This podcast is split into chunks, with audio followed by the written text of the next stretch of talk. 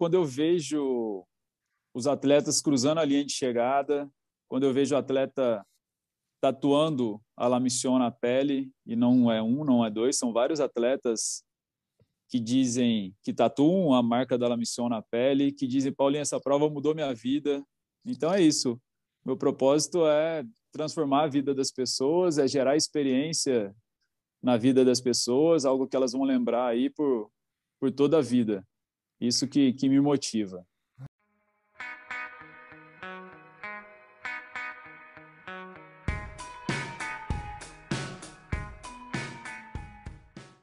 Fala, meus brutões! Seja bem-vindo no outro lado, onde a gente vai explorando as trilhas vastas da sua mente. Com quê? Com duas penas e um grande, grande vantagem de correr. Gente, hoje a gente tem um langão para você. Tomara que você está fazendo o seu langão enquanto você está ouvindo isso, ou se está fazendo uma coisa boa em casa, lavando louças, alguma coisa assim, porque a gente tem uma conversa para te acompanhar muito, muito boa. Estou falando com Paulo, Paulo Paulinho Lamin, ele é o diretor da prova La Mission, uma prova que eu vou fazer para primeira vez esse ano, mas eu passei muitos anos, anos ouvindo falar.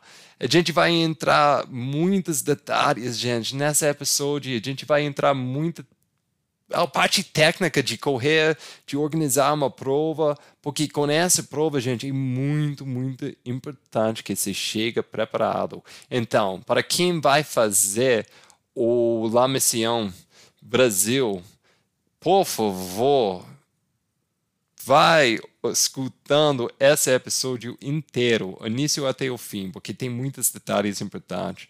Além disso, você vai ver o lado de Paulinho que dá muito, muita atenção para atleta, para todos os detalhes da prova. Ele quer ter uma prova que é, não é só correr, gente, é muito além de, de correr, é uma vivência. E isso é uma coisa, a gente entra muito nessa conversa. Gente, essa prova esse ano, infelizmente, quase tem não não não tem vaga. 80 já já já está cheia. Para 15 quilômetros ainda temos vagas para quem quer ver a cidade, quem conhecer um pouquinho, pouquinho da, da vivência, quem quer fazer 15 quilômetros ainda tem, mas o resto, gente, por causa do impacto da nat na natureza, uma prova assim tem tem que ir com um grupo limitado. Então, já chegou no limite. Tem uma, tem uma lista de, de esperar, mas, gente, tipo, é muito longo, vou falar honesto. Então, para quem não entrou esse ano, pode tentar ano que vem, porque, como a gente falou fora dessa conversa, ele vai tentando aumentar um pouquinho mais, mas vendo com muito, muito, muito cuidado que é o máximo número de pessoas ele pode colocar dentro da, da Serra Fina, nesse parque muito, muito lindo, sem ter um impacto mal nessa, nessa natureza, porque isso é a coisa mais importante, gente. Então, por causa disso, essa prova é muito especial e por causa disso essa prova é limitada nas vagas e difícil entrar, na verdade. Mas, gente, essa conversa é bom demais. Paulo é gente boa. Você vai aprender muito em vários aspectos pela essa conversa. Então, gente, eu falei demais. Eu preciso pegar uma aguinha aqui, porque estou falando demais. Vamos lá em frente, falando com Paulo Lamin sobre a La Mission em Passo, Passo 4, Minas Gerais.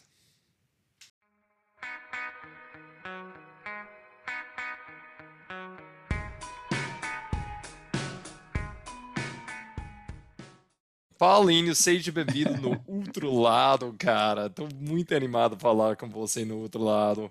E sobre todas essas coisas legais que eu estou vendo na Insta de você, tipo, de viver nessa cidade maravilhosa de Paz 4, na, na, na, comunidade lá. Quero falar muito sobre essa comunidade e ser diretor de um dos provas, na minha opinião, mais famoso da, do Brasil. eu nunca participei, mas, cara, entre meus amigos e amigas de corredores, é sempre coisas de bom sobre La Mission. Então, estou animado a falar com vocês. Sejam bem-vindos. Eu agradeço, Roger, estar aqui falando com você. Né? A gente já teve a oportunidade de se falar uma vez. Vocês que ainda não conhecem, Passa Quatro, mas realmente é um paraíso. Morar aqui é um privilégio. Né? E é, é um bate-papo muito gostoso. E estar à frente dessa prova que, que vem é, dentro do cenário trail se destacando, né? um fruto de, de trabalho de alguns anos. A gente vai estar falando sobre isso aí é, durante o nosso bate-papo. É, é, muito, muito gostoso estar tá falando com você. Ah, bom demais, cara. É, você ia fazer a inauguração do, do, do São Brutão. Você ia fazer, mas no, na, em cima da hora você tinha que cancelar, infelizmente. Não, foi e, mesmo. E... Eu ia para o São Brutão, convite do Valmir o Tambo ficou doente, foi alguma coisa. O Tambo é meu cachorro. É, você estava doente. Meu parceiro. Alguma uhum. coisa eu não consegui, mas estou devendo essa aí ainda, tá na minha lista. Ah, Vou aparecer em breve. Isso, qualquer hora você quer fazer, só, só me liga, cara. São Brutão tá te esperando. E, cara, eu te conheci, eu te conheci lá na Cambotas um pouquinho. Na Cambotas, é, com é, foi rápido. Infelizmente tinha tantas coisas rolando, mas eu conheci você e seu husky, seu, seu cachorro lindo. É uma Kita, na verdade. É uma Kita, não é husky. É uma Kita, não é um husky, é uma Kita, meu parceiro. Ah, é, parceiro. E das fotos, você sempre tá colocando de vocês é. dois na Insta, é, é maravilhoso. Esse relacionamento é muito especial cara. Dificilmente cara, alguém me vê sem ele. Cara, que eu, explica para mim um pouquinho a, a, história de La Mission aqui no Brasil, La Mission Brasil, e depois, tipo, sua história com essa prova. Porque, honestamente, eu vi muitas Legal. coisas e, tipo, honestamente, vou falar bem honesto, eu lembro, foi uns anos que não tudo deu certo lá. Eu não quero falar Sim. mal de ninguém, eu nem sei o que aconteceu. Mas eu não, mas é um assunto muito bom para a gente falar. Ah, então, vamos é... lá, vamos lá. Um resumão aí da, da, do que é a La Mission Brasil. Para falar da La Mission Brasil, a gente tem que puxar ela da sua origem, né? Que é a La Mission Argentina. Uhum. É, a prova na Argentina já tem alguns anos, se eu não me engano, 17 anos na, na Argentina. Ela veio para o Brasil através do Togumi, do Sidney Togumi, que correu lá e ficou encantado com a característica da prova e queria uma etapa dela aqui no Brasil. Convidou o Guri com a Vero, que são os mentores, né, os, os organizadores da La Missão Argentina, para desenvolver uma etapa no Brasil. E com isso eles fizeram reconhecimento em alguns locais. O Guri fala até hoje que quando chegou na Serra Fina ficou completamente apaixonado com a cidade, com o nosso percurso e já tinha olhado dois outros locais, não quis saber de olhar um quarto, né? Parou aqui e aqui estamos.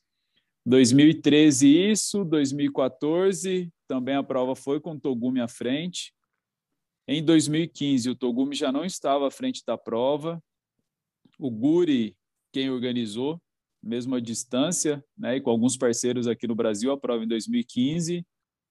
É, 2000, e foi em 2015 que teve um problema, né, um problema durante o percurso. Eram duas distâncias, 40 e 80K, e aí teve um ponto lá que o staff se confundiu, direcionou o pessoal que estava na prova de 40 para os 80 e até descobrir esse esse erro aí, alguns atletas passaram. Então, uhum. atletas preparados para uma prova de 40 entraram no 80 e a Serra Fina não tem como você, ah, vou parar por aqui. Não, ele tem que sair com as pernas dele é, de lá e teve que entrar no percurso de 80 e e fazer pelo menos aí 50 quilômetros. Não, seja bem-vindo ao mundo de ultra, de repente. Você saiu para fazer uma prova longa, você fez um longão, não? Foi um longão. E um trecho que não seria 10K mais é para 5, 6 horas. Então, realmente foi, é, foi algo ali bem complicado desse ano de prova. É, em 2016, depois desse incidente, não teve a prova, não teve a etapa no Brasil. O Guri ficou bastante desanimado, com alguns fatores novos, como é, é, era algo bem novo, né? Então estava se gerando muita discussão, gera até hoje, é, sobre o que pode, o que não pode, como fazer, como não fazer, a modalidade chegando no Brasil e desbravando literalmente, né? O nosso Brasil e aqui não foi diferente. Na época eu era secretário de esportes do município, então eu acompanhei esse processo com Togumi, com Guri, bem de perto. É, e, e a partir de 2017 eu converso com o Guri, né? A gente se acerta e a partir daí eu assumo a, a La Mission Brasil. É, primeira coisa que eu identifiquei queria precisar de um trabalho de recuperação de imagem da prova, em virtude uhum. do que tinha acontecido nos anos anteriores. É, tivemos em 2017 cerca de 250 atletas inscritos né, grande parte aí convidados, pessoas para realmente conhecer esse novo trabalho que a La Mission é, estava disposta a oferecer no, no cenário de corridas de montanha no Brasil. O reflexo já vem em 2018, onde eu saio de 250 atletas para 700 atletas, e aí a gente já tem uma nova distância, que é, seria o 35 quilômetros. Em 2000 e 18 a gente continua na evolução assim em quantidade de público, né, e também na qualidade de evento. A gente foi para 1.100 atletas. Em 2019 foram 1.200 atletas. E chegando agora em 2022, né, após dois anos é, com eventos interrompidos em virtude da pandemia, estamos indo para um evento com 1.600 atletas, dividido em quatro modalidades, né? O 15, o 35, 80, 50 e 80 quilômetros. Então, vai ser um grande desafio para os atletas e principalmente para a gente da organização. É, é uma coisa você fala essa distância, mas quem não sabe onde você está agora mesmo, passa quatro, essa essa serra, serra fina, e tem nada fácil. Na, nem no, você pode falar 5 quilômetros, pessoas falam, ah, oh, só 5 quilômetros, mas 5 quilômetros na serra fina é uma outra trem, cara. É uma outra é... outro mundo. Então, explica é para mim. Mundo. Cada percurso, tipo, ou todos os percursos juntos, tipo, como que é o, o, o desafio em frente para, para alguém que vai entrar qualquer distância aqui? Legal. Uh, vamos lá, começando. Nem todas as distâncias elas passam na região mais bruta, vamos chamar assim, da Serra Fina, que okay. seria a região ali do Capim Amarelo, da Pedra da Mina, que é ali o, o cerne da, da Serra Fina. Então, ali você quer passar... dizer, não, não todos os percursos vai entrando o parque lá, né? Dentro desse trecho específico, não. Uhum. É, eu vou falar um pouco de cada aqui. Então, 80 e 50, eles atingem o cume do Capim Amarelo e o cume da Pedra da Mina, que é o quarto ponto mais alto do país, a 2.798 metros. Isso é um trecho inóspito para o atleta, né, eu sempre gosto de falar, para ele ter noção de onde ele está se enfiando, literalmente. Ali a gente só chega a pé ou de helicóptero, e nem o helicóptero consegue chegar em todos os pontos ou a qualquer momento, depende das condições meteorológicas. E é um trecho de 22 quilômetros que o atleta leva aí pelo menos em média, pelo menos não em média, sete, oito horas para poder fazer é, esses 20 quilômetros. Então, é um trecho bem doído, é, bem travado e muito técnico, mas muito recompensador. Todo mundo hum. sai, sai da Serra Fina feliz desse trecho. Os e, 35 e esse trecho, qual tipo de terreno a gente está falando? É mais tipo pedra, é mais lama e, e tudo descida, subida? Como... Não, lama, charco a gente encontra em poucos pontos. Tem um rio no, no início da, da Serra Fina, mas o atleta, a gente fez um preparo ali, que o atleta passa sem se molhar é, sobre as pedras e ali ele consegue apanhar água. Outra grande dificuldade desse trecho é os poucos pontos de abastecimento de água.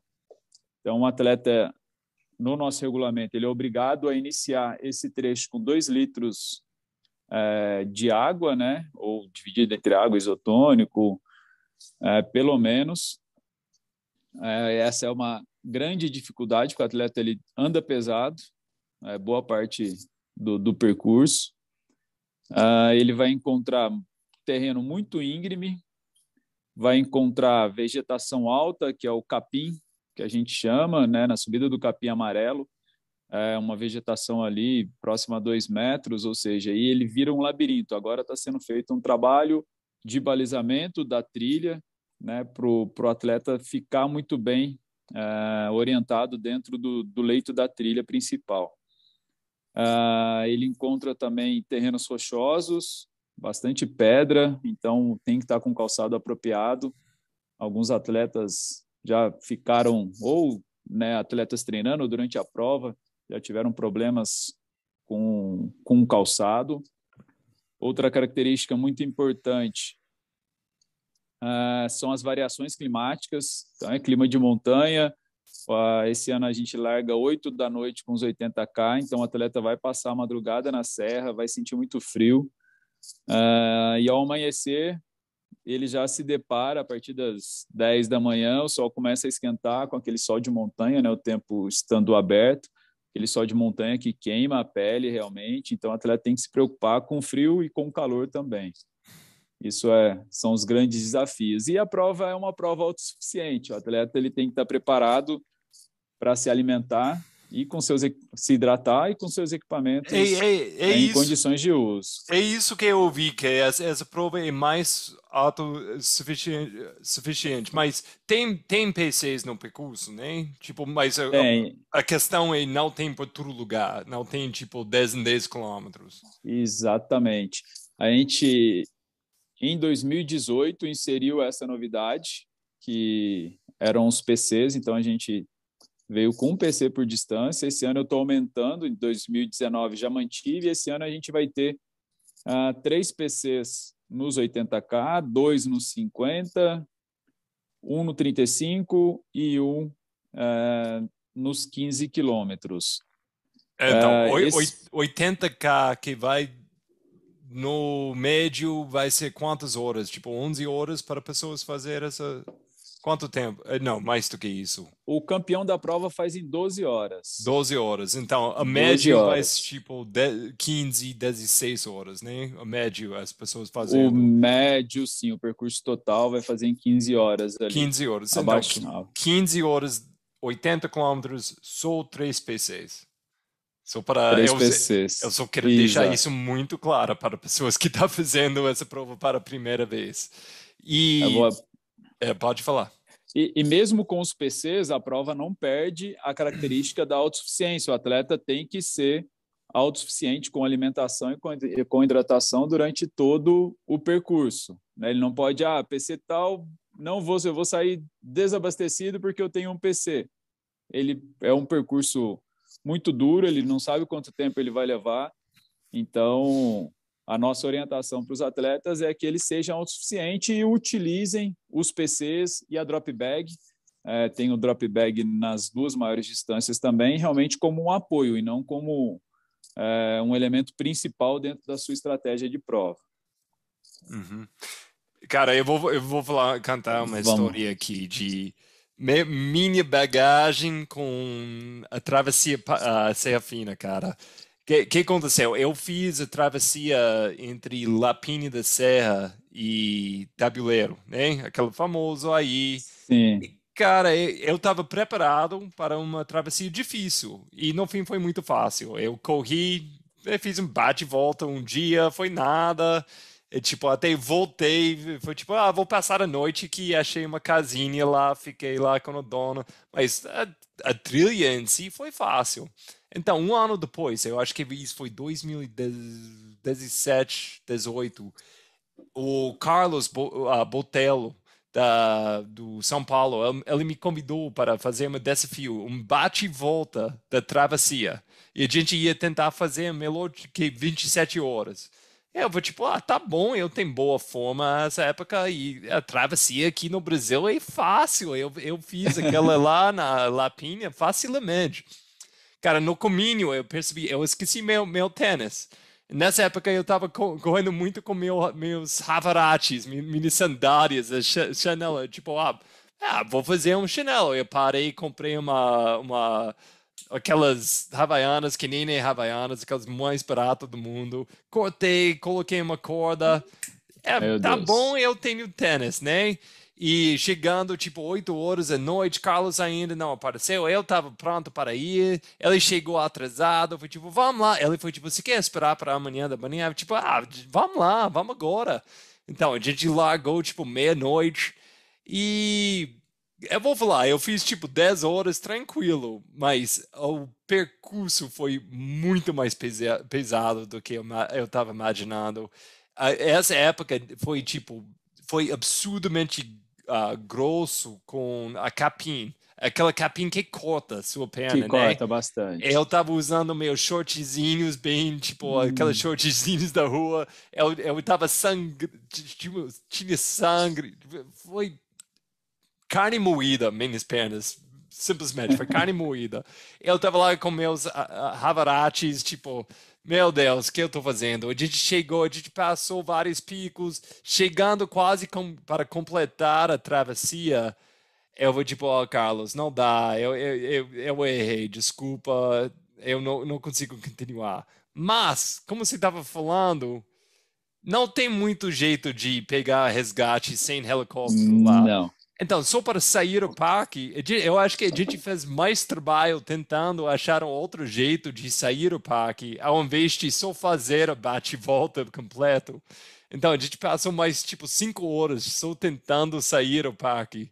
E, no fim, foi muito, foi divertido e tudo assim, mas o que eu quero falar, no fim, eu estava mal preparado e eu paguei por causa disso. E, então, todo mundo que está ouvindo, esse trecho, essa é uma prova que eu quero falar. Os itens obrigatórios, gente, é, é obrigatório, é necessário. É tipo, não olha disso como se fosse tipo, ah, esses diretores de provas, eles mandam para a gente levar essas coisas malucas, porque tem provas assim. Mas eu estava olhando nas, nas itens obrigatórios para a sua para a prova lá missão e cada um é tipo, uhum, -huh, faz sentido, faz sentido, ok, ok, porque essa prova é muito importante para pessoas ficarem preparadas. O que mais se pode falar para pessoas ficarem mais, mais preparadas para, para essa, essa Histórias, histórias de, de atletas né, que subestimam a, o trecho da prova, né, a prova que, que ele escolheu como prova-alvo ou veio participar, são inúmeros. Tem um caso de um atleta do Rio de Janeiro ele veio correr em 2019, 80 quilômetros, e não conseguiu concluir essa prova. E ele queria falar comigo depois da prova e me xingando, né? E eu fui ouvindo o atleta. É, ele não entendia, não tinha entendido antes da prova o que era correr na Serra Fino, o que é participar da La Mission. O atleta ele começou me xingando que tinha uma poça d'água na arena de prova. Essa história eu sempre gosto de falar. Ele pisou na rua, ele pisou numa poça d'água. Eu falei, tá, e você veio para uma prova autossuficiente de 80 quilômetros. Ele, é, mas não podia ter poça de água na rua. Eu falei, tá bom. eu falei, tá, você conhece a Serra Fina? Ele, eu já, eu sou ultra, né? As pessoas gostam de, de falar, né? Uhum. Sou ultra. Na veia. Ah. É, eu sou ultra, eu já corri não sei aonde, já corri não sei Falei, tá bom, conhece a Serafina? Ah, minha esposa pesquisou e me mostrou algumas coisas. Falei, tá bom. E fiquei ali conversando com ele, né? E ele foi o último atleta a passar pelo meu ponto de corte no capim amarelo. E quem fica nesse ponto é o Guri. O Duri, o Guri, diretor da La Mission Argentina, muito experiente em montanha, está acostumado a andar na Patagônia a vida toda, ah, então ele sabe como tem que tratar com o atleta. E ele percebeu os atletas diminuindo muito o ritmo e ficando fraco. E também sabia que um, um resgate ali seria muito difícil na, nessa, nas condições que, que se apresentavam. Já tinha escurecido, estava à noite. E o Guri foi literalmente chicoteando. Vamos, vamos, vamos, não pode parar. E atleta querendo parar, o Guri não deixa ninguém parar. Uhum. E até sair da serra. Foram 8, 10 horas para poder tirar todo mundo da serra.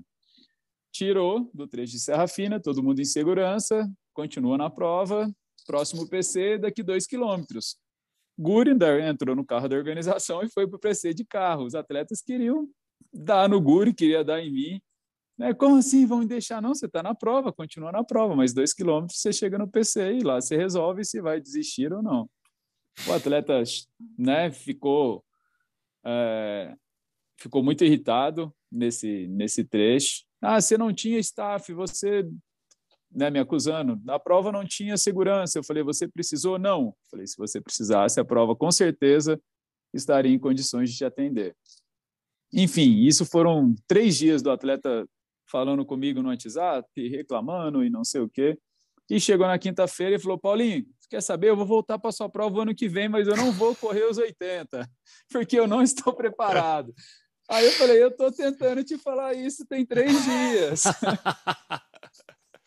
Eu acho que, acho que leva tempo, tipo, engolir essa ideia que simplesmente ah. eu não estou pronto para fazer alguma coisa assim. Exatamente. Acho que Por na, isso na hora é muito fácil xingar a diretor, xingar a, até natureza, tipo, por que tem nessa subida aqui? Por que tem na rocha assim? A gente vai xingando as coisas mais malucas, mas no fim é si, si mesmo, cara, si mesmo, você tem que olhar bem no espelho. Eu gosto de, de mostrar, esse ano eu estou fazendo um trabalho de, de mostrar vídeos dos nossos bastidores, teve um resgate que a gente fez de um atleta no ano passado na Pedra da Mina, foram 6 quilômetros para 10 horas com o atleta.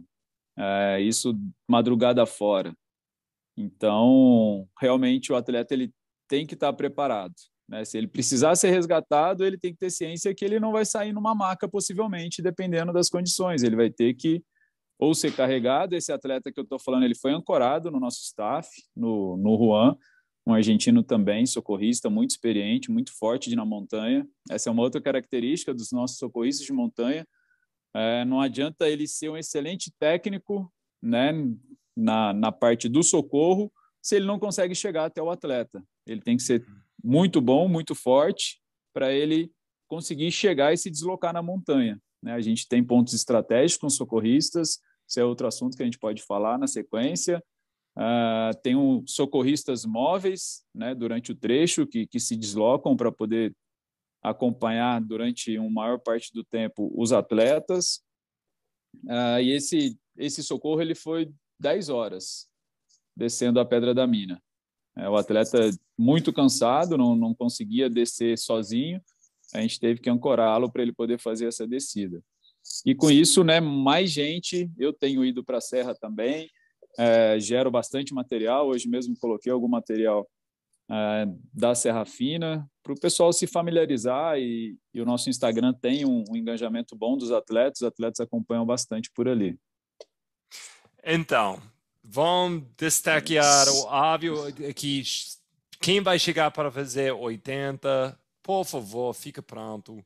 Fica 80 e 50 e 50. e 50 que passam nesse trecho de Serra Fina.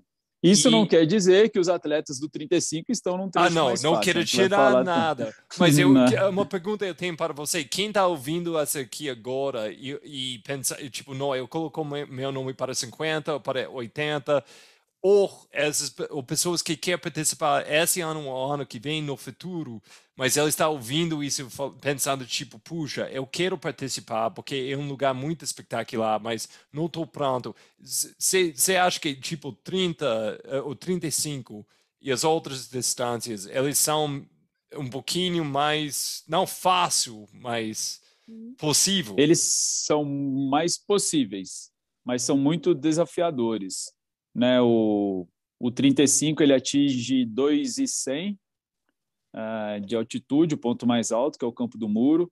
Uhum. É, tem o primeiro trecho, trecho dentro da Flona, que as três distâncias, com exceção dos 50K, fazem no início da prova, é, e só dentro desse trecho, Flona é Floresta Nacional de Passa Quatro, são oito quilômetros ali, uh, e o atleta ele já tem a primeira pancada, ele já sente o que é ser um missioneiro ali, porque é um trecho bem duro e bem técnico logo no começo da prova. O 35 ele sai dali sentido Campo do Muro. Esse ano vamos ter um, um PC no Rancho no Mato, que é um ponto muito bonito, né, que a gente vai estar oferecendo ali é, hidratação, alimentação para os atletas do 35 e depois eles entram no trecho ainda mais duro, né, que ele fica mais técnico, tem um ganho muito grande nos primeiros 18 quilômetros é, de prova nos 35K, é, só subindo praticamente. O atleta não tem é, um trecho mais plano para ele respirar, então fica bem duro.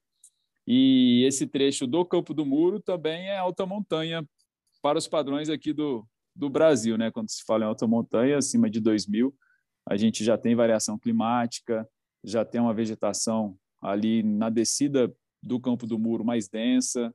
Então, o atleta ele vai e é uma prova para para 13 horas, se eu não me engano, 13, 14 horas de corte. Então, 35 para um para um tempo total acima de 10 horas já a gente já consegue imaginar o que o que é esse percurso. Uhum. Não, então, bom, normalmente essa coisas de técnica, perguntas sobre tênis, essas coisas, mas assim, honestamente para mim, eu sempre go, vai com a, eu vou planejando muito, mas eu não gosto de falar muito sobre isso. Eu, eu, eu não, não é minha praia. Mas é. eu acho que para essa prova é muito importante. Então, vamos destacar as coisas mais importantes para todas as distâncias para pessoas têm. Qual tipo de tênis seria se, se, se, via, se ia falar para pessoas usar? Olha, eu prefiro um tênis mais confortável. Não gosto de, desses modelos mais justos no, no, no pé. Uh, o grip dele tem que tem que ter aderência. Uhum das quatro distâncias. Uh, Para nenhuma das quatro distâncias, eu sugeriria tênis de rua ou um híbrido. Talvez no 15 quilômetro comporte um híbrido, mas um híbrido uh, mais parrudo, mais forte. Uh, os tênis têm que ser, têm que ser realmente resistentes.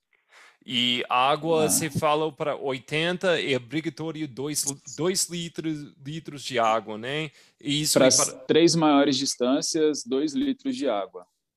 E você vai verificando isso entre antes de entrar trechos da prova? Não, na que... verdade, como funciona essa parte da hidratação? O atleta ele tem que ter uh, recipiente para 2 litros d'água. Não precisa uhum. ser um com 2 litros de capacidade, pode ser quatro garrafinhas de 500 ml, por exemplo. Uhum. Ele, de acordo com o material que a gente divulga, é, localização dos PCs, localização dos postos de hidratação natural, a gente não não fornece água no percurso, mas a gente sinaliza onde tem água potável. É isso, você quatro... vai achar isso na, na guia, onde, onde pessoas vão achar? No site da prova.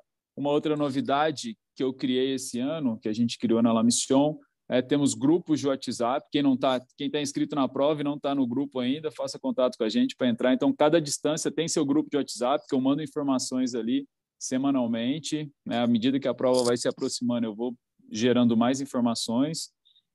Uh, então, o atleta ele não precisa largar com quatro abastecido com 4 litros. Ele monta o planejamento de acordo com as necessidades que ele julgar melhor. Uhum.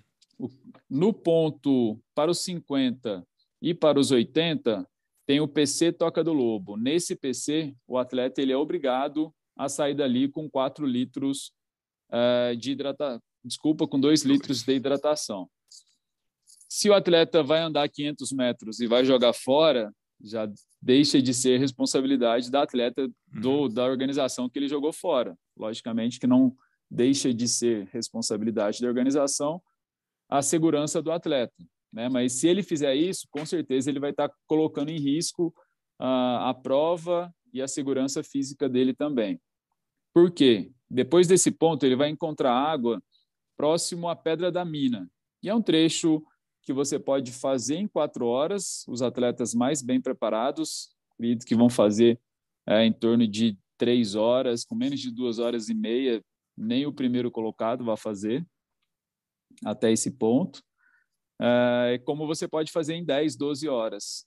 Ou seja, o atleta com 2 litros de água, ele vai ter que racionar até esse ponto para ele não passar muita dificuldade.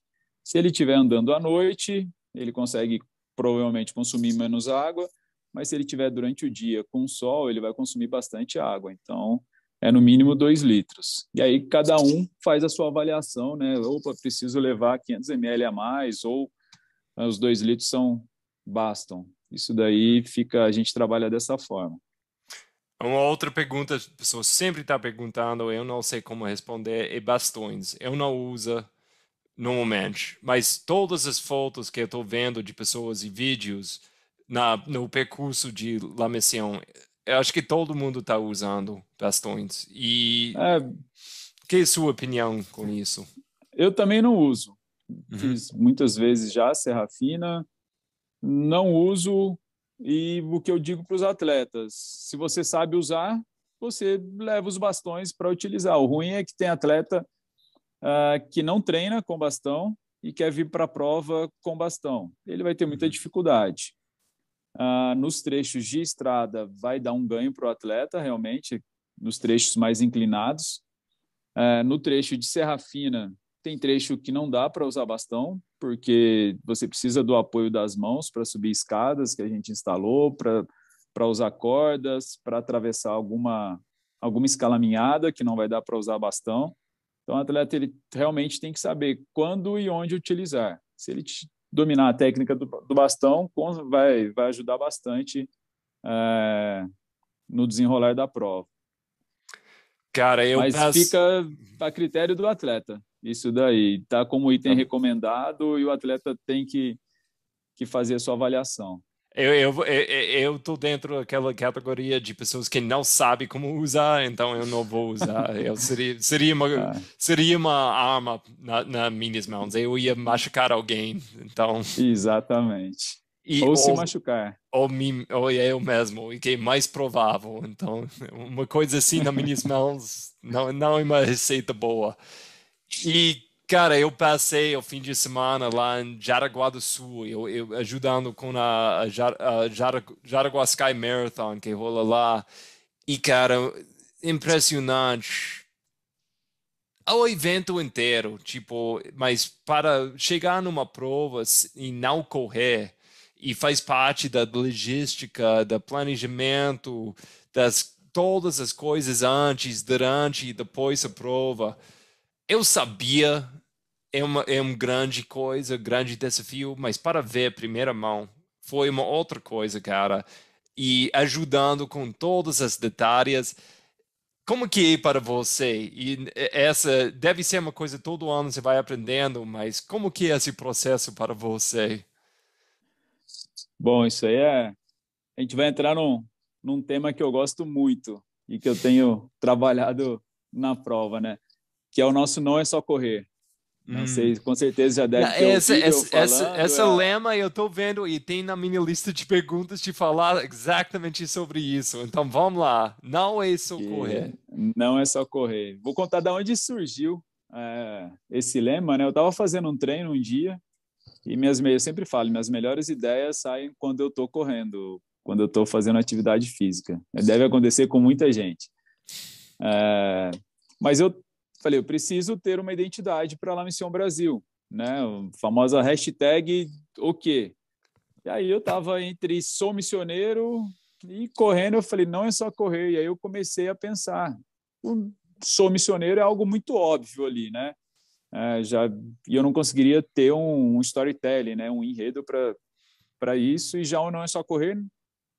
Ele trabalha perfeitamente é, a história do atleta e a história da organização do evento, que é o que eu busco passar para os atletas. O atleta, para ele participar de um evento como a La Mission, ou outro evento de, de corrida, ele não simplesmente acorda, ah, hoje eu vou correr 80K da La Mission Brasil, ou 50, 35 ou 15. Ele tem um período de treinamento, né, que pode chegar a mais de ano, aquela preparação dele. Ele tem que ter, ele tem que dispor né, de recurso financeiro para aquilo, equipamento, é, viagem, hospedagem na cidade, alimentação. Durante a preparação dele, fisioterapia, médico, nutricionista. Ele deixa de sair com os amigos, com a esposa, com a namorada, com os filhos para poder treinar. Acorda três, quatro da manhã, vai treinar, passa o final de semana todo treinando. Ah, chega do trabalho, vai treinar, ou acorda antes para poder treinar antes do trabalho. Ou seja, não é só correr, para o atleta. E uhum. entender tudo isso faz que eu consiga entregar um evento melhor, é, que eu consiga entender melhor meu público uh, para poder uh, chegar no dia do evento né, e ter coisas que só o atleta vai ter, ele vai lembrar. Um exemplo é a cerveja personalizada que o evento entrega. Se você correr e se você ao completar a prova, você recebe a sua cerveja personalizada escrito Roger Ultra, ou seja, o que você escolheu para estar tá lá vai estar tá te esperando. E aí entra ou não é só correr da organização também. É, eu estava estudando essas duas semanas atrás, tive uma última uma reunião, né, que foi sobre streaming para a gente fazer uma transmissão ao vivo da prova, igual foi feito lá em Cambotas, foi feito lá em Paraty. Eu quero inserir isso, não sei se eu vou conseguir para esse ano, mas é um tema que não é diretamente ligado à corrida e que eu estou tendo que aprender. Igual é na última, em 2019, eu aprendi sobre edição de revista, que a gente foi fazer uma, uma revista da La Mission Brasil. Então, é contato com jornalista, como que né, eu desenvolvo essa matéria, não fui eu que escrevi, mas tudo passava ali pelo, pelo crivo da organização.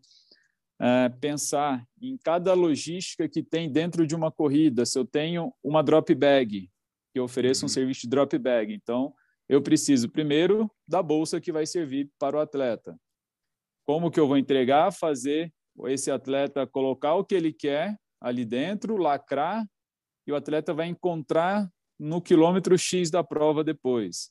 Então, eu tenho que pensar em como que essa bolsa vai chegar até lá, é, como que eu vou entregar para o atleta, e aí a gente fala no universo de 600 pessoas, para poder pegar essa drop bag. Então, Roger, como é que eu vou chegar lá no meio de 600 e vou pensar a dele? Como é que eu vou entregar? E ele está é, numa corrida, ele não tem uma hora para eu ficar procurando a drop bag dele. Então, eu tenho que pensar nesse, nesse processo. É, processos que as pessoas não lembram. Guarda-volumes. Eu tenho um guarda-volume e você vai deixar lá o seu relógio que custa 10 mil reais. Né? Uhum. Ou seja, eu tenho que ter algo, algo organizado que se o Roger me entregou um relógio de 10 mil, eu tenho que devolver esse relógio para ele de 10 mil. Vou querer de volta, talvez. Exatamente. É um outro processo. Processos de criação. A gente entrega uma sacola, então eu tenho que pensar o que vai nessa sacola, como que é o layout dessa sacola, o tamanho da sacola, uhum. a camiseta, qual a cor da camiseta, qual o material da, da camiseta, qual que é o fornecedor dessa camiseta, e aí entra para o fleece, entra, falei camiseta, boné, fleece, tem medalha, tem troféu. Tudo isso eu tenho que pensar esse processo. Ah, cronometragem, algo tão óbvio na corrida. Mas como que eu quero que o chip venha? O chip ele vai estar colado no número? É um chip uhum. de colocar no tênis? É, o 80, o 50, as distâncias, esse número ele consegue, depois de 26 horas, continuar no peito do atleta? Eu tenho que pensar em outra, uh, em outra tecnologia para poder oferecer. Sistema de inscrição, desenvolvi. Isso é uma outra história também, que eu fui desenvolver um sistema próprio de inscrição. Cheguei na empresa de, de programação, quero um sistema de inscrição. Ah, vai ser a fórmula mágica. falei, ó, quero um sistema de inscrição, tá pronto, né? cara... Não. Ah, beleza, Paulinho, o que, que você quer no seu sistema de inscrição? Quero isso, isso e aquilo. Falei, ó, tá pronto eternamente meu sistema de inscrição. E aí que eu fui aprender sobre programação. Uhum né? Porque ele me entregou o que eu pedi, aí eu comecei a usar, eu vi que faltavam muitas coisas ainda.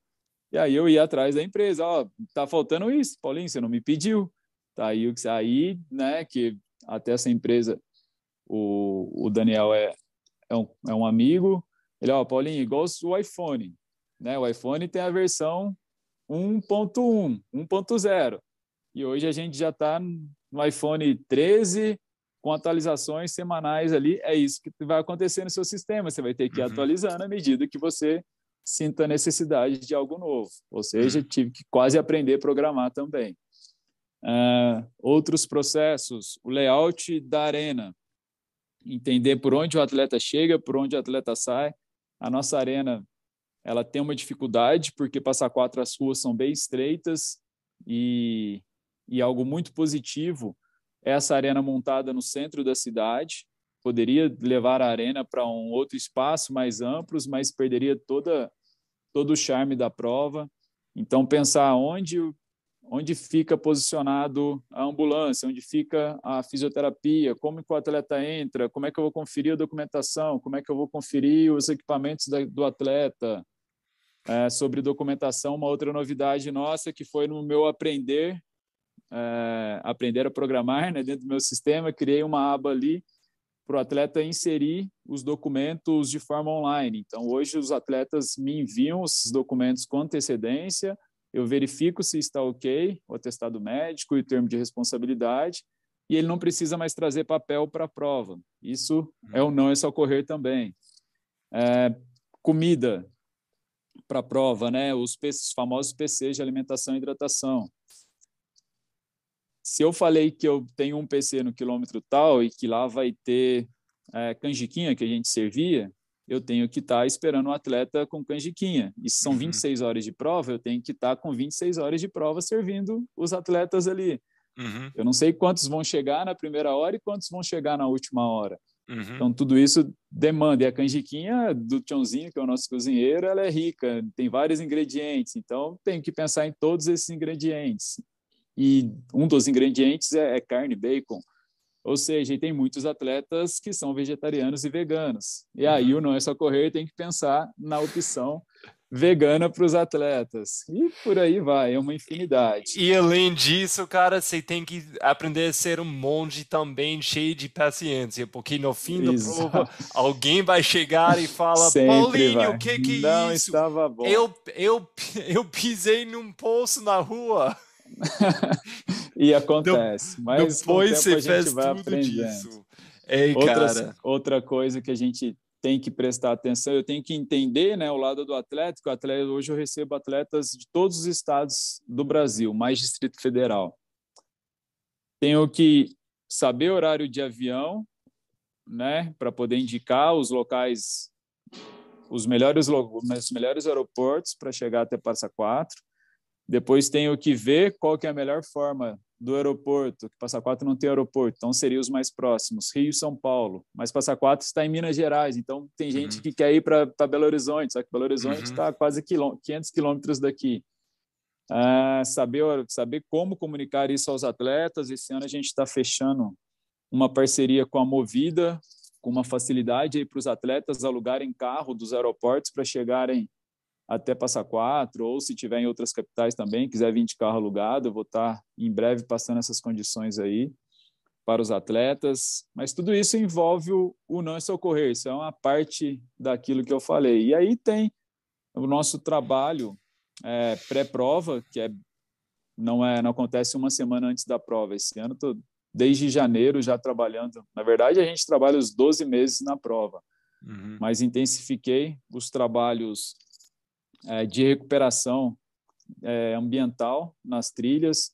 A gente está com a equipe fazendo limpeza, fazendo manejo das trilhas, fazendo sinalização de, de percurso. Isso já tem dois meses e, e não paramos. Né? Vai até, até agosto nesse, nesse ritmo. É, cara, esse trabalho nunca para, é impressionante para mim. É uma coisa quem chega, tipo, talvez para fazer a primeira prova de ultra para eles, lógico, e, e, eles não vão perceber tudo isso e Exato. saber tudo isso e dar valor para tudo isso também. Mas quem está dentro dessa, dessa comunidade mais, eu, eu ia falar, eu ia colocar um desafio para eles, entrar um pouquinho mais, não, não para organizar uma prova, mas pelo menos tem esse conhecimento e empatia para quem está organizando Sim. a prova, porque quem, eu acho que pessoas às vezes acham que ah, eu pago, eu, pessoas pagam muito para fazer uhum. essas provas, então eu acho que até um ponto você tem direito de reclamar quando alguma coisa não dá certo, ou quando alguma coisa não não chega na, na no nível que você estava esperando, mas tem que ver tudo com o ponto de vista que se você, Paulinho, tá dando muito, muito sangue, muito amor, muito coração para todo esse evento rolar.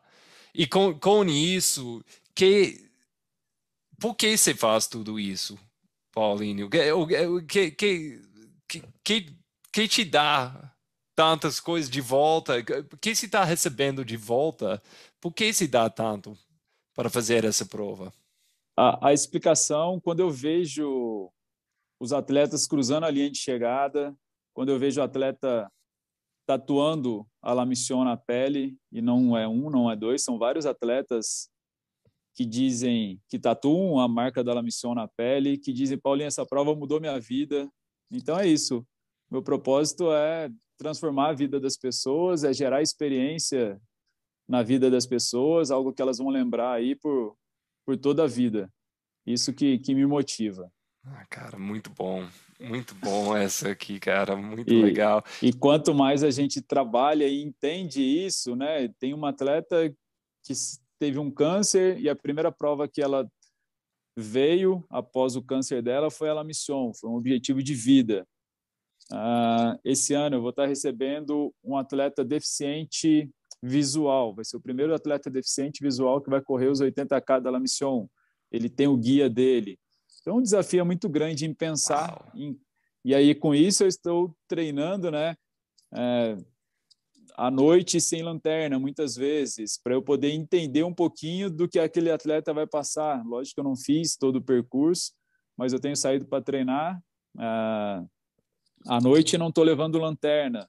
Isso é uma forma de eu entender o que aquele atleta vai precisar durante a prova. Se eu aceitei uhum. ele, uh, na prova, eu tenho que oferecer condições para que ele termine a prova. Uh, temos muitas histórias legais. Tem a gente do Não é Só Correr teve um pedido de casamento do, do Júnior e da Fran, que são aí de BH, Pará de Minas, na, na última prova, que foi super super legal, já os conhecia, fui padrinho de casamento deles depois. E, e, e, por causa disso, eles vão, eles vão levar mais uma pessoa para a prova esse ano, né? Porque eles, eles têm um neném na colo agora. Foi, foi outra história muito bacana do, do Não É Só Correr. E isso que, que motiva né, os amigos que a gente vai fazendo nessa jornada. As dificuldades vão aparecer de qualquer forma. É, hoje estava conversando com, com outro atleta sobre responsabilidade de erro na prova. A responsabilidade é do organizador. Isso daí, qualquer coisa que aconteça na La Mission Brasil, a responsabilidade vai ser do Paulo Lamin, diretor-geral da prova. Obviamente que eu não estou indo para a prova, estou organizando algo para que dê errado, mas a gente está sujeito. Uhum. Uh, o meu papel é minimizar todos os possíveis erros que, que possam acontecer.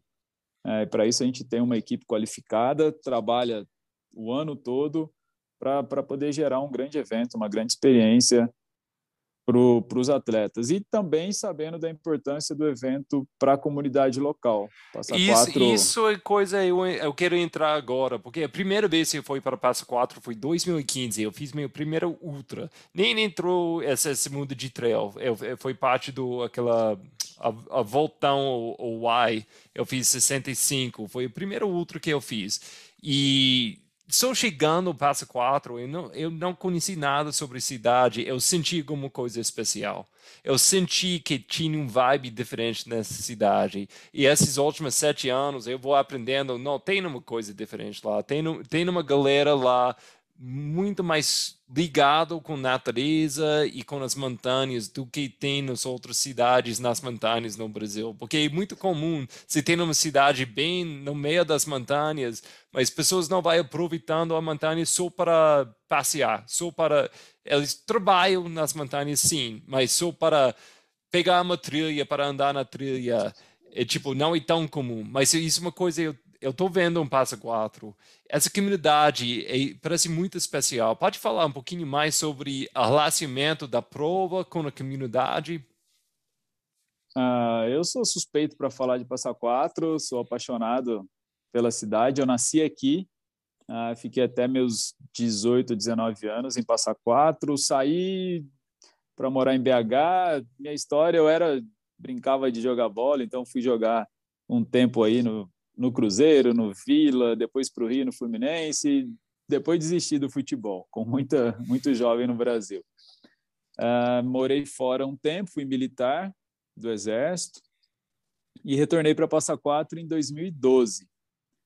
E nesse meu retorno estavam chegando também esses os esportes de montanha, os esportes de aventura por aqui, mountain bike, corrida de montanha, corrida de aventura, ah, e desde então a cidade tem se desenvolvido e tem e achou essa vocação né, para os esportes de montanha, para o turismo de montanha.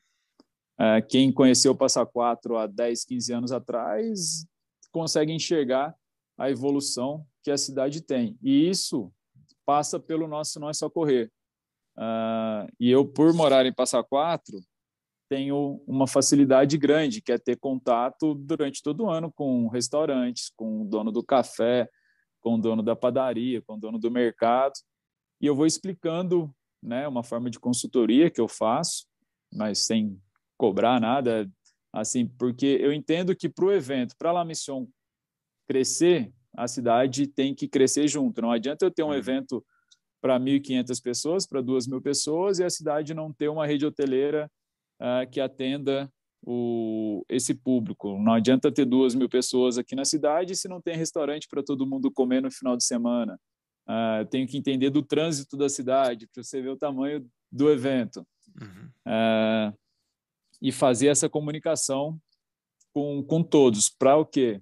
Para o atleta chegar aqui, quando ele entrar numa loja de artesanato, ninguém ser pego desprevenido.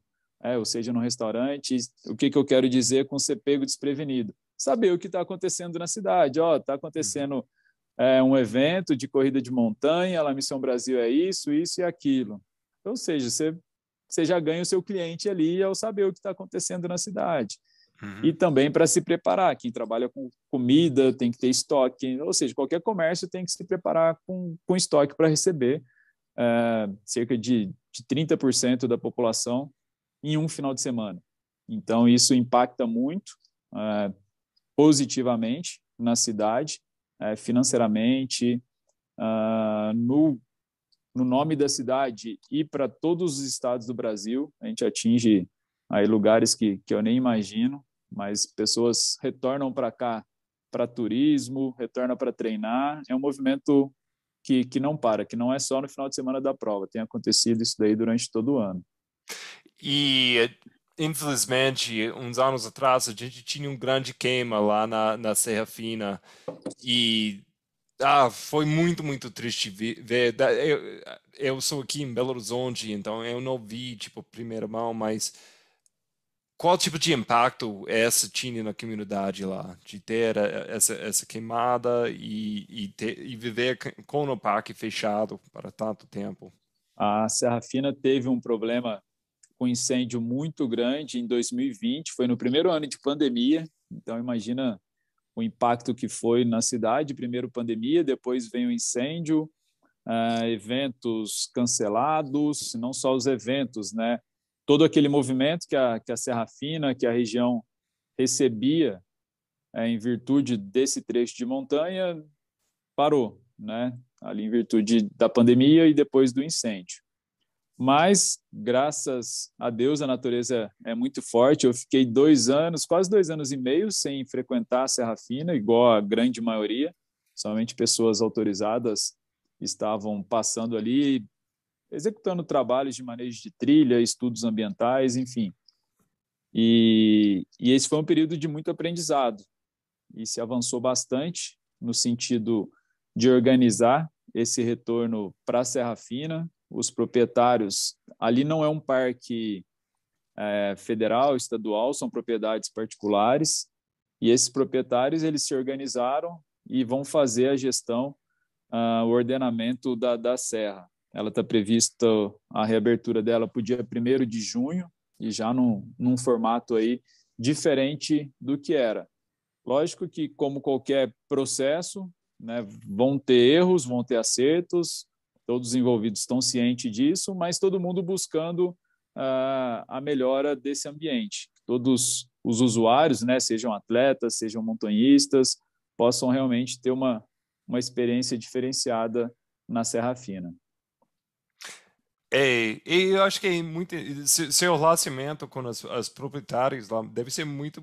Você está próximo com eles, porque você mora lá, você tem essa. essa porque é uma coisa, pessoa, os organizadores de provas que eu conheço aqui no Brasil, é uma, co, é uma coisa que, vai repetindo, esse relacionamento com os donos das terras.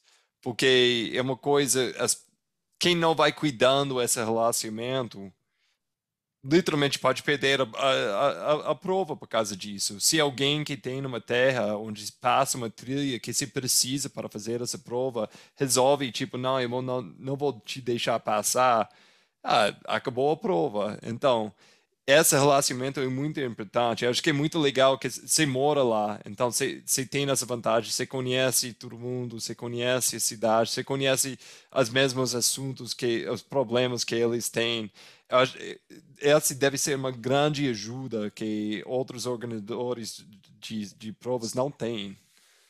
É, eu, isso é um tema muito importante e que vem eu acompanho desde a época que eu era secretário de, de esportes aqui no município uh, esse relacionamento com os proprietários e não é assim já tive problemas também na última prova a gente teve que, que alterar um percurso teve um problema ali de véspera uh, com, com um dos proprietários não é exclusividade daqui eu vejo acontecendo infelizmente né esse esse tipo de problema em outros locais também e aí não sei como como se resolver, ou até sei porque estou aplicando por aqui, né? Que é realmente a gente sentar, conversar e cada um expor seu lado através do, do diálogo e chegar no, no meio termo que que agrade a todos. E eu ser daqui, é, ser da cidade que a prova é realizada, realmente é, é um facilitador. Alguns outros organizadores, né, que eu conheço,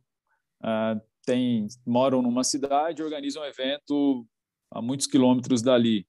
E até conseguir descobrir todos os proprietários, porque nem a região de Serra Fina são ali não tem habitantes, né? Não tem cercas de divisa. Então são e são escrituras antigas. Foi um trabalho de muitos e muitos anos ali para a gente chegar onde chegou hoje, mas estamos caminhando muito bem aqui na região. Espero que que as outras provas aí pelo Brasil também consigam se organizar da forma que a gente vem se organizando por aqui.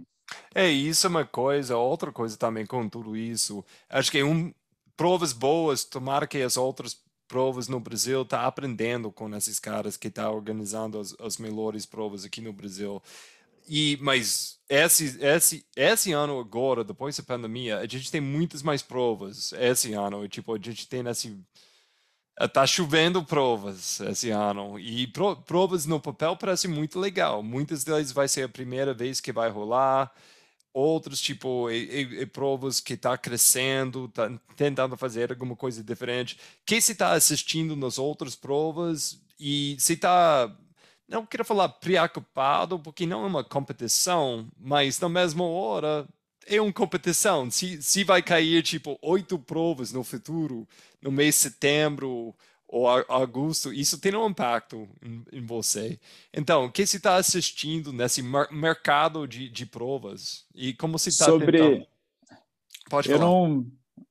É, se eu usou preocupado, eu vou usar estimulado. estimulado Novas provas me estimulam a trabalhar cada vez melhor, a oferecer o melhor para o meu público, né? entender o que o missioneiro espera da prova e o que, que eu posso oferecer é, cada ano melhor para o atleta.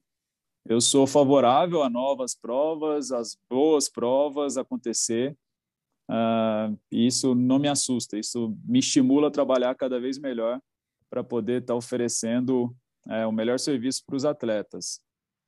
Novas provas, é, e, a, e, as antigas também, né? Porque a missão já é uma prova antiga, trabalhando bem, isso só vai oferecer um melhor serviço para os atletas. Quem não conseguir oferecer esse melhor serviço para o seu público, né, vai ficando para trás. O mercado ele é seletivo, não só o mercado de corridas, mas mercado de, de vestuário, de comida. Ou seja, se você não oferecer um bom serviço, um bom produto para o seu cliente, naturalmente ele vai escolher outro. É isso que eu penso. E é. quanto mais competição, mais a nossa régua vai subindo, melhor a qualidade dos eventos. É isso, porque o esporte está crescendo muito também, então a gente tem ainda mais audiência para tantas provas, mas minha esperança é, tipo, todo, todo mundo vai melhorar juntos com isso. Exatamente. E, e eu penso, eu, eu, é isso que eu penso. É, quantidade não quer dizer qualidade, né? Então, uhum. a gente e também tem um lado ruim de muitos eventos.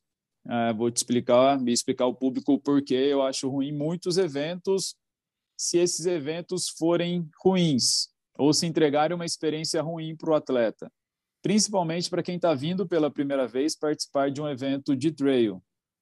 É, você vai para um, um evento que você é, se machucou, teve um tombo e não teve um socorro adequado, ou se você se perdeu pelo caminho e a, a prova não conseguiu uh, em tempo uh, ok uh, te resgatar ou te colocar novamente no percurso. O que mais? Se você não teve um bom atendimento, se você não tem um regulamento bem feito que esclareça dúvidas para o atleta, se não tem uma equipe bem treinada durante, antes e depois do evento, ou se você causou algum dano ambiental muito grande. Essas. Olha o tambo. É animado, é animado. uh, enfim, essas más experiências podem afastar o público das corridas de montanha também. Então, essa é uma preocupação. A única preocupação que eu teria com novos eventos seria esse, que eles afastem, através de uma experiência ruim, pessoas que estão chegando para o nosso esporte. É isso, porque você, é, como você já falou com seu próprio prova, você quer para cada um ter uma boa vivência e saia com esse bom sentido, tipo, não, que eu passei foi uma coisa, foi muito mais de socorrer e eu acho que é, é, é, muito importante, cara, para cada organizador de prova tem esse ponto de vista. Você quer para cada pessoa, pode ser a primeira prova, pode ser décimo mil prova que ela está fazendo, mas tem que ser uma boa vivência. E, e isso é mais do, é, além do coisas básicas, tipo marcação do percurso, tipo tem coisas ligado com a prova mesmo, mas a, a, fim de semana inteiro, tipo, as coisas que eu estou vendo que você está fazendo, tem você pode andar no trem, o trem, Isso. para quem não está em Minas, é um trem, trem mesmo, não é um trem qualquer coisa. Mas eu, você pode andar de trem, você pode conhecer a cidade, você pode. E, e se tem essas coisas extras, você vai acabar com a prova, você ganha essa cerveja com seu nome. Esse toque é, é muito, muito importante para a pessoa saia e quer voltar para a sua prova e para qualquer outra prova que vai rolar também, sabendo que, tipo, não, o trail running é um trem muito, muito legal. Exatamente. É isso daí que é o não é só correr, né? Eu não tinha falado do trem, mas o trem é, é um outro tema do, do não é só correr, essa acolhida, esse acolhimento. É um antigo secretário de turismo da cidade que me ensinou esse termo do turismo, que é o acolhimento, né? Os atletas, uhum. o, o público da prova se sentir acolhido uhum. aqui. E aí eu fui aprender, né? O que que era isso.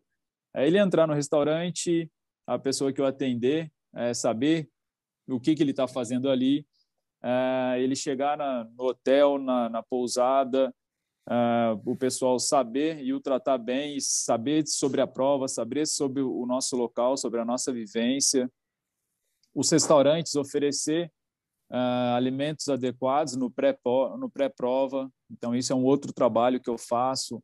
ó, antes da prova, o atleta ele prefere comer é, massa, proteína, salada. Não precisa fazer uma feijoada no pré-prova, que se o atleta não vai comer, que ninguém corre no outro dia. Mas depois ah, pode ser. depois, com certeza, vai ter. Ah, horários aqui na cidade, e acredito que em outros locais que tenham prova também. Horário de café da manhã na pousada. Algumas uhum. pousadas eram inflexíveis. Ah, a prova vai largar às 5 da manhã, então o atleta precisa tomar o café dele três e meia, quatro horas. Né? Não tem como o café dele ser às sete da manhã no horário normal da pousada. Então, fazer todo mundo entender isso é acolhimento. Isso é muito legal, porque isso é uma coisa tão comum. Você chega, você já pagou para a pousada, para café da manhã, mas você pagou para café da manhã sabendo, eu, não, eu nunca vou ver hum. esse café da manhã, porque Exato. vou acordar quatro, cinco horas da manhã, ah, eu fico meio triste. Mas quando tem essas coisinhas, é coisinhas. São coisas mas, simples, mas é muito, mas muito que encantam e cativam quando... o atleta. E é um trabalho que, que envolve o não é só correr, que são 12 meses, tendo que ir na, nas pousadas. Ó, oh, a gente vai fazer uma largada às 6 da manhã, o 50K vai largar às 6 esse ano. Ou seja, o atleta tem que estar tá tomando café a partir das 4 da manhã, tem que estar tá pronto ali, que Se Ei. todo mundo for tomar café ao mesmo tempo, eu não vou chegar para largar. Uhum. Então, e, as provas também. eu fiz quando a dona da, da, da pousada sabia que isso estava rolando. Não, foi muito especial para mim saber, tipo, ah, você vai correr cedo, então eu vou acordar e fala que você quer e tudo assim. É, é, é, esse, esse tipo de coisa é muito importante. Paulinho, vamos fazer, vamos fazer um tiro, tiro, tiro de ultra aqui. Eu vou, vou perguntar umas coisas muito rápido. Nem, você pode demorar com a resposta se quiser, mas coisas muito rápido. Então, sua hora preferida de correr? De manhã. De manhã. Seis. Uma coisa burro que você já fez nas trilhas? Ir para Serra Fina sem comida. Sem comida. Lugar preferido para passar o fim de semana nas trilhas? Serra Fina. Serra Fina, lógico. Livro que te uh, livro que te ensinou mais sobre corrida. Um livro que te ensinou mais sobre corrida. Sobre corrida, da esse Colente está me ensinando bastante não é sobre corrida somente. Ele chama Satisfação Garantida. Comecei a ler hoje, mas já estou encantada. Ah, Aprenda a fazer da felicidade um bom negócio. E estou ah. trazendo isso daqui para o mundo das corridas. É, eu acho que os, os, os, livros que me ensinam mais sobre correr têm nada a ver com correr. Então... Não é? Esse, esse eu estou gostando, eu recomendo aí. Chama Satisfação Garantida. Quero ver, quero ver. E as, essas próximas duas estão quase burro mais rápido. Cachorro ou gato? Eu já sei, mas. Tambo, meu cachorro. Praia, praia ou montanha? Montanha, mas é, gosto de praia também. Uma coisa que você sempre tem no seu drop bag. Uma coisa que é essencial para seu drop bag. Uh, só pensei em comida, estou pensando em qual eu vou falar. Não, isso é importante. Para mim, é sempre uma comida que eu, é. porque eu vou passar horas pensando sobre essa horas. comida. É, é comida, doce de preferência. Doce, de, você gosta de tipo uh, o chocolate ou, ou bola? Gosto, mas eu prefiro de, de doce caseiro, um doce de ah. leite caseiro, um doce de abóbora, batata doce, gosto hum. bastante. E encaixa muito para mim. Eu gosto muito. A, a, a, batata doce é uma boa, gostei dessa. Sabor de gel mais estranho que você já experimentou? Ah, tem muitos aí. Mas eu não gostei do de açaí, apesar de eu gostar de açaí. É isso, o gel de açaí é estranho. Mas vou falar, durante Indomity, eles tinham açaí, tipo sacolinhos de Sim, açaí. Cara, ótimo. isso foi bom demais. Eu nunca comi, eles sempre falam, não come alguma coisa nova, mas eu cheguei, cheguei no ponto, tipo, tipo 50 quilômetros, fui tipo, nossa, eu tô, preciso Esse açaí é muito coisa. bom. Peguei açaí, foi perfeito, foi muito bom. Mas gel de ah, açaí... O gel de açaí, não gostei. É, não, prefiro não, prefiro não. Cara, eu, eu fiz o, o Ledgeville uns anos atrás, e uma coisa, a cara que o fundador e, a esposa dele da, da prova, pessoas bem humildes, bem honesto, eles nem correm, eles organizaram, eles, eles criou esse evento, tipo, de nada, com anos e anos, foi crescendo, crescendo, agora é um clássico nos Estados Unidos, e de tudo com essa prova, bem organizado, pessoas fenomenal, os PCs muito bom, cada PC é tipo uma festa, mas a coisa mais, mais que tem mais impacto e você vai cruzando a chegada. E a, é essa cara que criou o evento e a esposa dele, eles estão lá te esperando para te abraçar.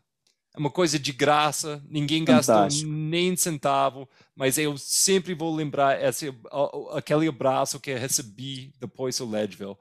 E é uma coisa eu sempre vou perguntando, tipo, pessoas que, que organizaram o evento, e tipo, como você vai abraçar as participantes? Como você vai abraçar os corredores? E que eu estou ouvindo todos os detalhes que você está falando e você está pensando muito sobre isso. E por causa disso, eu estou muito animado a participar para a, a primeira vez na La Mission.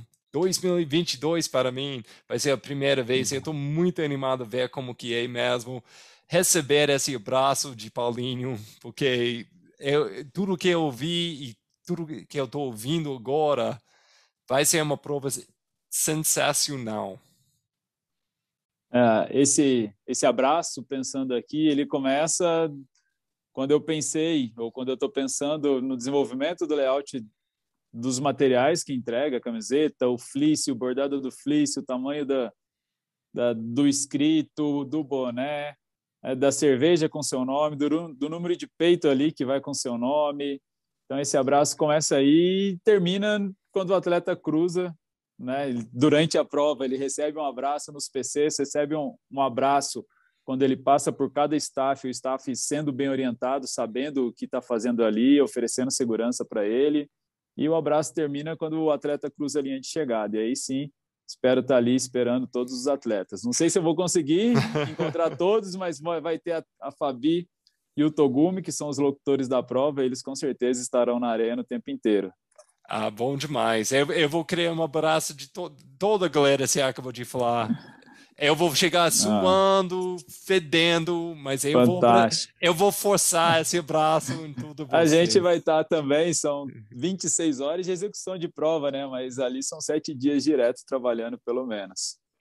Cara, muito obrigado e não, a gente vai falando e em breve eu vou te ver em, em Passa 4. Espero você por aqui. Foi um prazer falar com você e um abraço aí em todo mundo que está nos ouvindo também e que vai nos ouvir.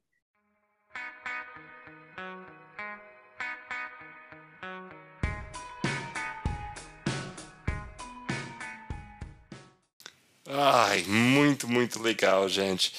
Maravilha falar com Paulo sobre essa, essas coisas, aprendendo tanto no ponto de vista de alguém que vai organizando uma prova, grande evento assim, e tanta atenção uma pessoa tem que ter para, para fazer uma vivência boa para cada, cada pessoa que vai participar nessa prova. E além disso, a comunidade também, cuidando da natureza e a comunidade, esse ambiente que pode receber a gente nessa comunidade de correr, pode receber a gente aí.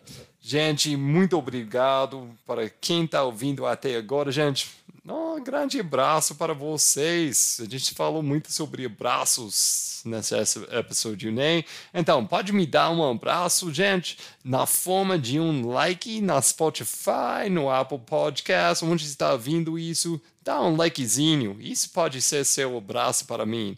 Porque, gente, é de graça. Se, se não gostar, eu não posso te dar dinheiro de volta mas me manda um abraço na forma de uma mensagem na Insta, fala que você gostou, que você está gostando no outro lado e manda se, se, se gostou esse episódio, manda nas seus stories, manda na, na Insta, porque gente, como eu sempre estou falando, há mais pessoas que a gente pode mandar nas trilhas para passar tempo na natureza, explorando as trilhas vastas na mente e, e explorando seu próprio corpo e saúde, o mundo vai melhorar com isso. É assim, eu acredito isso e vou, vou com a palavra boa falando isso, gente.